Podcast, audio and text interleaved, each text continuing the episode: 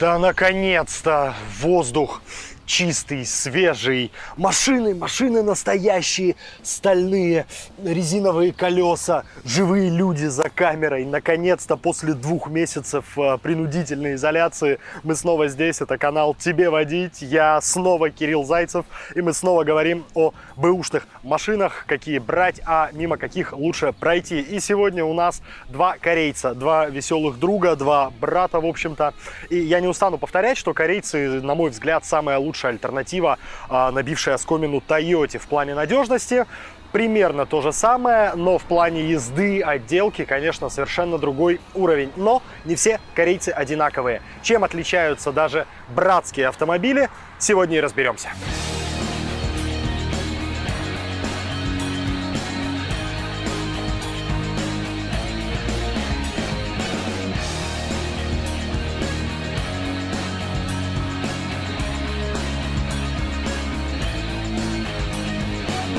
Если ты любишь автомобили и мечтаешь о своем блоге, у тебя есть шанс заявить о себе. YouTube-канал «Тебе водить» запускает конкурс на лучший видеообзор автомобиля. С тебя харизма и крутой видос. С них площадка с готовой аудиторией и крутые призы. Участвовать в конкурсе может абсолютно любой. Самое главное, вы можете снять видеоролик на ваш мобильный телефон. Переходи по ссылочке в описании, оставляй заявку, там же читай все условия для участия в конкурсе. По части надежности СИД второго поколения крайне интересное предложение, если, конечно, он ухоженный и из хороших рук. Каких-то ярко выраженных детских болячек, ну, кроме, конечно, задиров в цилиндрах от разрушенного катализатора, у него особо и нет. Иногда подглючивает электрика. На тех машинах, где есть бесключевой доступ, например, может подглючивать бесключевой доступ.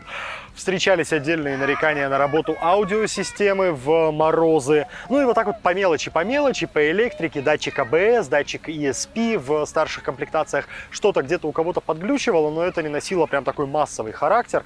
Поэтому, конечно, перед покупкой надо автомобиль продиагностировать, но в целом Сид это тот вариант, который можно брать особо не глядя. Элантра в целом это примерно как Королла, только красивая и нормально оснащенная и едет, в принципе, достойно. Но вот по части надежности очень близко к японцам.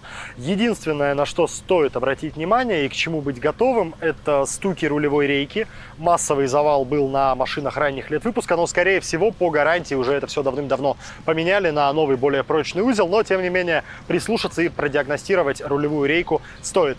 Ну и по части передней подвески проблемы могут доставить ступичные подшипники, шрусы.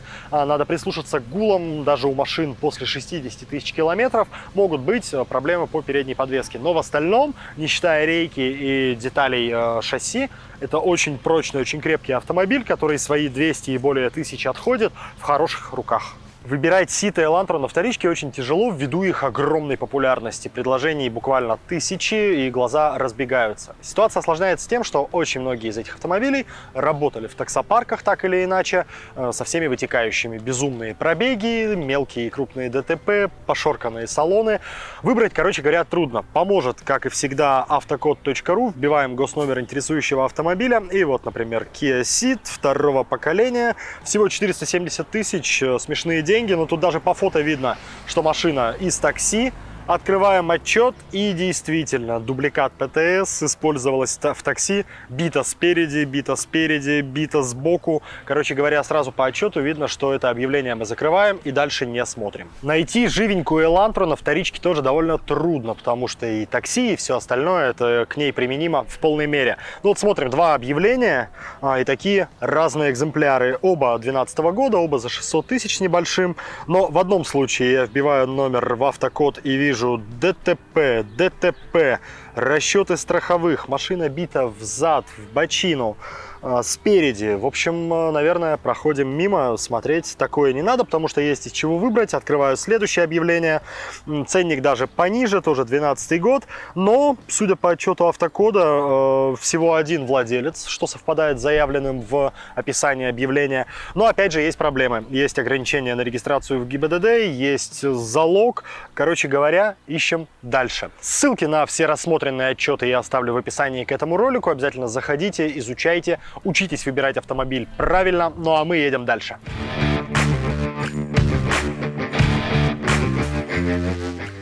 корейцы это, конечно, экономия на спичках. Вот здесь, например, крышку багажника надо закрывать а, вот так вот изгибаясь, потому что никакого рычажка, никакой подмоги здесь нет. Но спасибо, что хотя бы обделали а, шумоизолирующим ворсом а, все, весь багажник укутан. Хотя бы ничего не будет греметь, как на более бюджетных моделях тех лет, например, Solaris, у которого такого, конечно же, не было ворса, и это очень сильно влияет на общую шумовую картину. Ну а так в целом хороший багажник, довольно ровной формы, свои полтысячи литров он э, вам предоставляет э, в пользование. В общем, нормальный багажник для седана, но со всеми вытекающими. То есть, конечно же, петли, а, конечно же, узкий проем. То есть для перевозки каких-то габаритных вещей смотреть надо, очевидно, на седа, причем СВ, который универсал. Багажник Сида, конечно, лишен этих недостатков. Тут широкий проем, здесь довольно низко опущен пол, поэтому даже вполне себе габаритные вещи, какие-то ящики, какие-то, может быть, комоды небольшие, здесь перевозить, в принципе, можно, несмотря на то, что а, физический объем здесь, конечно, поменьше, чем в Элантре, на добрую сотню литров, но компоновка решает. Здесь можно и высокие, и широкие вещи перевозить, и ставить их удобнее. Ну и в целом багажник организован гораздо лучше, он тоже хорошо шумоизолирован, есть ниши для хранения хранения огнетушителя и прочих баночек. Короче говоря, Сид в этом плане мой фаворит по части перевозки грузов. По части оснащения и компоновки салон Сида очень крутой. Даже в бедных комплектациях здесь есть магнитола с Bluetooth. В более дорогих комплектациях появляется все, включая уши и переключение передач под рулем. Ну и в целом это уже такой немецкий уровень, конечно, по оснащению, по отделке, близко к гольфу, к джетте, ко всем лучшим представителям C-класса. Климат-контроль, куча подстаканников, USB-розетки были уже тогда в первой половине десятых годов корейцы смекнули, что это будущее, они нужны для подзарядки, для гаджетов. Мультируль с обогревом, между прочим, что тоже в этом классе до недавних пор встречалось очень редко и преимущественно на корейцах. Но есть во всей этой благодати огромная ложка дегтя. Это качество самих материалов отделки. А, вышоркивается и обивка, вышоркивается отделка. А, пластик хоть и мягкий, но а, довольно быстро приходит в такой не очень потребный внешний вид. Руль особенно. Ну вот уже здесь, кстати говоря, несмотря на то, что, несмотря на то, что машинка чистенькая, а, ухоженная, вот руль все-таки уже, да, пошорканный, полапанный. Это, к этому надо быть готовым. К сожалению, корейцы дешевле своих немецких конкурентов не просто так. Про салон Элантры можно сказать то же самое, что про салон Сида с поправкой на то, что Элантра и выглядит беднее и сделано беднее. Но и э, вот все это вышоркивание, оно здесь более очевидно, более заметно, э, чем в Сиде. Пластик попроще, тверденький преимущественно, э, визуал попроще, то есть это вот такая азиатчина начала десятых, все эти их струящиеся линии, очень на любителя, это не хорошо и не плохо, но Сид, конечно, изнутри и богаче, и чуть качественнее сделан, и прослужит немножко дольше.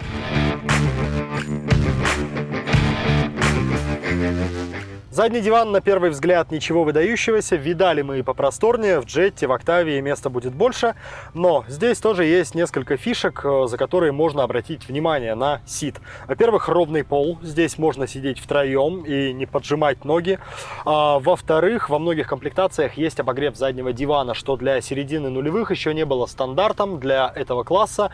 И корейцы в этом плане, конечно, рулят. Но если интересует простор на заднем диване, то смотреть надо надо, конечно, в сторону Элантры. Элантра, конечно, просторнее Сида на заднем диване, но тоже со своей спецификой. Здесь крыша ниже нависает, все из-за того, что такой модный в те годы купеобразный силуэт. Но, тем не менее, здесь хотя бы можно вытянуть ноги, здесь еще просторнее в ширину. При том, что это тот же класс, C-класс, но вот совершенно по-другому ощущается задний диван. А, здесь удобнее, здесь комфортнее, здесь вольготнее. Поэтому, если собираетесь возить каких-то дорогих прямо пассажиров, то смотреть надо, конечно, в сторону Эланта. Линейка моторов на дорестайлинговом Сиде второго поколения повторяет аналогичную у Соляриса и Рио, то есть это моторы 1.4 атмосферник 100 лошадиных сил и 1.6 тоже атмосферник, но 123 лошадиные силы.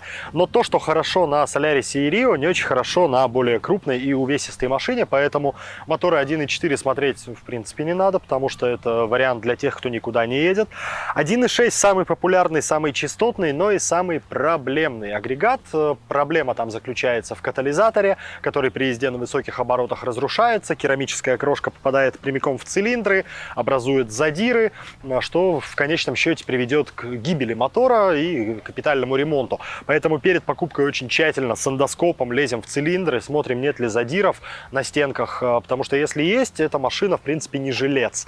А самое противное, что варианты с 1.6 самые распространенные на вторичном рынке, поэтому в любом случае через диагностику двигателя его придется прогонять.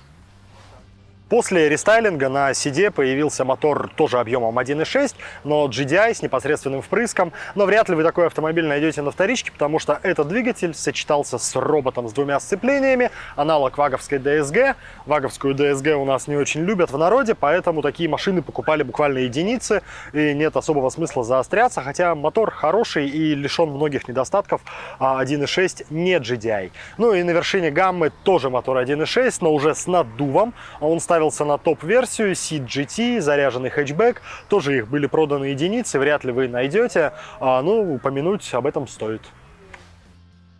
Несмотря на техническую схожесть двух автомобилей, у Elantra сильно отличается гамма силовых агрегатов.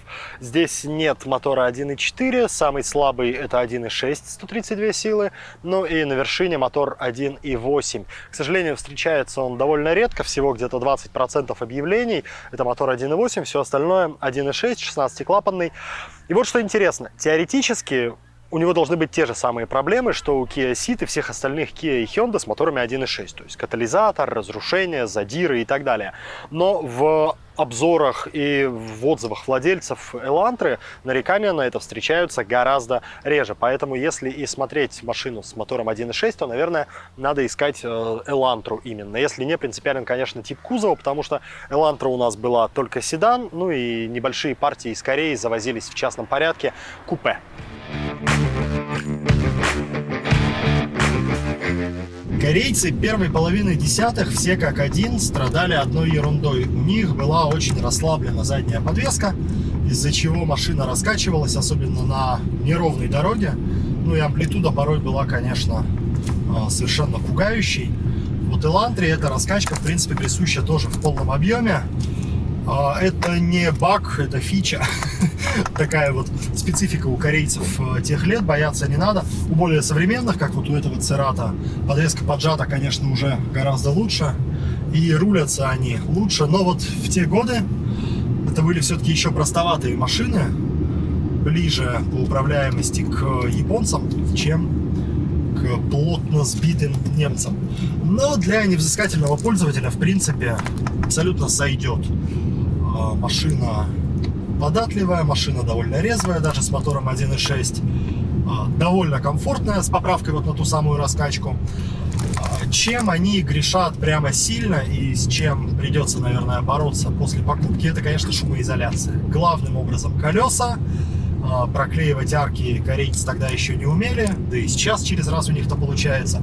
Поэтому машины очень шумные барабанит по аркам и вода, и просто гул колес слышно, особенно если это недорогая жесткая резина, а, какая-нибудь отечественная, то, конечно, по ушам это все ездит очень и очень активно. Ну а так, в целом, этот экземпляр даже, 147 тысяч пробега у него, в принципе, он достойно едет. Опять же, сравню с Короллой, неоднократно сегодня упоминал и еще упомяну. А, на фоне Короллы смотрится ничуть не хуже, а где-то может быть даже получше. Поострее эта машинка, а, поинтереснее. Но для езды смотрим или немцев, Opel тот же самый Astra, последняя, которая у нас продавалась, Jetta, ну или Сид. Сид, несмотря на техническое родство, он повеселее. Он поплотнее, чуть-чуть пожестче. Пересядем в него. Ну, конечно, назвать Сид драйверским автомобилем язык тоже не повернется, но на фоне большой грузной Элантры а, маленький, относительно низкий хэтчбэк, это, конечно, более интересный вариант, если вы любите ездить, если вы любите рулить, плюс у него подвеска поджата сильнее, чем у Элантры, меньше раскачки, больше угловой жесткости, больше стабильности в поворотах, Независимая подвеска здесь по кругу. Спереди Макферсон, сзади многорычажка. Это очень здорово, потому что у C-класса в те годы, да и сегодня, массово встречается балка. С ней езда и менее комфортная, и менее точная, но зато в обслуживании дешевле. Сид, конечно, тысяч после 150-200 будет подороже в обслуживании с точки зрения расходников, с точки зрения деталей задней подвески. Но эти 200 тысяч на нем будет ездить гораздо приятнее, чем на конкурентах с балкой и приятнее, чем на Элантре. Он острее, он податливее, повеселее немножко. Легкий, масса решает. Ну и шумоизоляция, конечно. Арки, арки, ветер, все забывает, все дует, все слышно. К сожалению, для корейцев это до сих пор норма. С этим надо или смириться, или как-то бороться.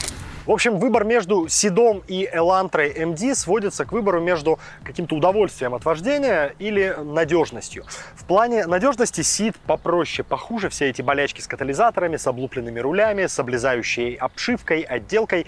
Они, конечно, будут досаждать, но удовольствие от него на дороге будет побольше, чем от скучноватой и такой довольно зрелой Элантры. Но Элантра меньше денег из кармана вынет, и если это принципиально, то, конечно, смотрим вот сюда.